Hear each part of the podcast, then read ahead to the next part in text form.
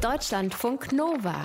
Das perfekte Buch für den Moment, wenn du deinem jüngeren Ich gern etwas sagen würdest. Erst waren sie noch zu dritt. Magdalena, Hartwig und Friedewart.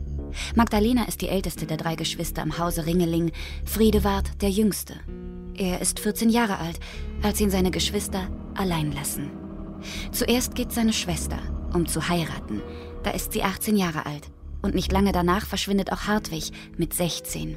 Er wählt die Ferien, als der Vater mit anderen Lehrern auf einer Fortbildung ist. Der Mutter erzählt er, er wolle die große Schwester besuchen. Seinem jüngeren Bruder Friedewart erzählt er nichts. Aber Friedewart weiß auch so, warum Hartwig abgehauen ist. Und er würde es genauso machen, wenn er den Mut hätte. Drei Tage nach Hartwigs Abreise kommt ein Brief von ihm an, aus Hamburg. Hartwig schreibt, er habe auf einem Schiff angeheuert und sei unterwegs nach Nordamerika. Er habe nicht vor, zurückzukehren. Außerdem, PS, sei die Prügelstrafe schon vor 100 Jahren abgeschafft worden. Hier auf dem Schiff gibt es keinen Siebenstriemer. Der Siebenstriemer, der ist aus Leder und hängt an der Wand über dem Schreibtisch des Vaters. Mit dem Siebenstriemer werden Vergehen geahndet, was genau ein Vergehen ist, bestimmt allein der Vater.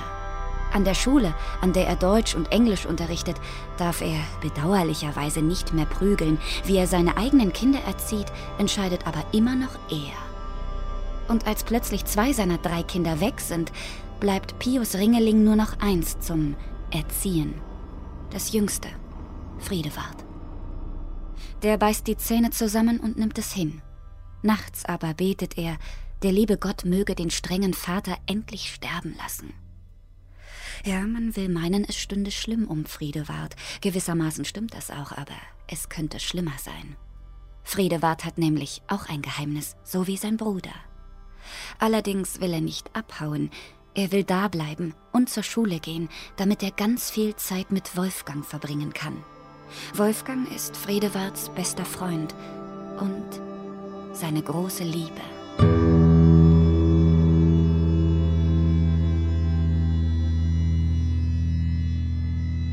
Verwirrnis heißt Christoph Heinz zuletzt veröffentlichter Roman über einen Jungen, der sich in einen anderen Jungen verliebt, es aber niemandem sagen oder zeigen darf. Homosexualität ist Ende der 1940er Jahre im thüringischen Eichsfeld nicht nur verboten, sondern auch eine Todsünde. Wer es auch nur wagt, an so etwas zu denken, kommt in die Hölle. Friedewart und Wolfgang kennen die Gefahr, aber sie können nicht so tun, als sei da nichts zwischen ihnen. Jede freie Minute verbringen sie zusammen. Sie fahren in den Ferien an die Ostsee, baden nackt. Sie machen lange Spaziergänge. Sie lesen sich gegenseitig aus Büchern von Thomas Mann und Robert Musil vor, manchmal auch ihre selbstgeschriebenen Gedichte. Sie erträumen sich eine gemeinsame Zukunft, wenn sie erst einmal 18 sind und studieren, in Berlin oder Leipzig, in jedem Fall weit weg.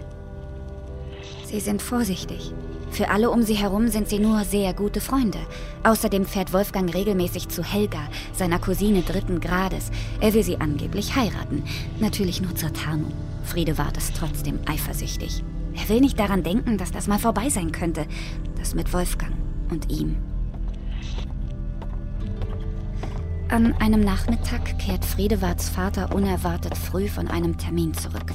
Er geht, wie so oft, ohne anzuklopfen, in Friedewarts Zimmer, um nach dem Rechten zu sehen. Er findet dort die beiden jungen Männer vor, inzwischen 17 Jahre alt, halbnackt und sichtlich erschreckt. An das, was dann passiert, erinnert sich Friedewart auch viele Jahre später noch. Da ist der Professor an der Universität Leipzig. Mit Wolfgang ist er längst nicht mehr zusammen. Er hat mit der DDR einen Staat entstehen und zerfallen sehen. Homosexualität ist nicht mehr per Gesetz verboten. So viel ist passiert. So viel Zeit ist vergangen.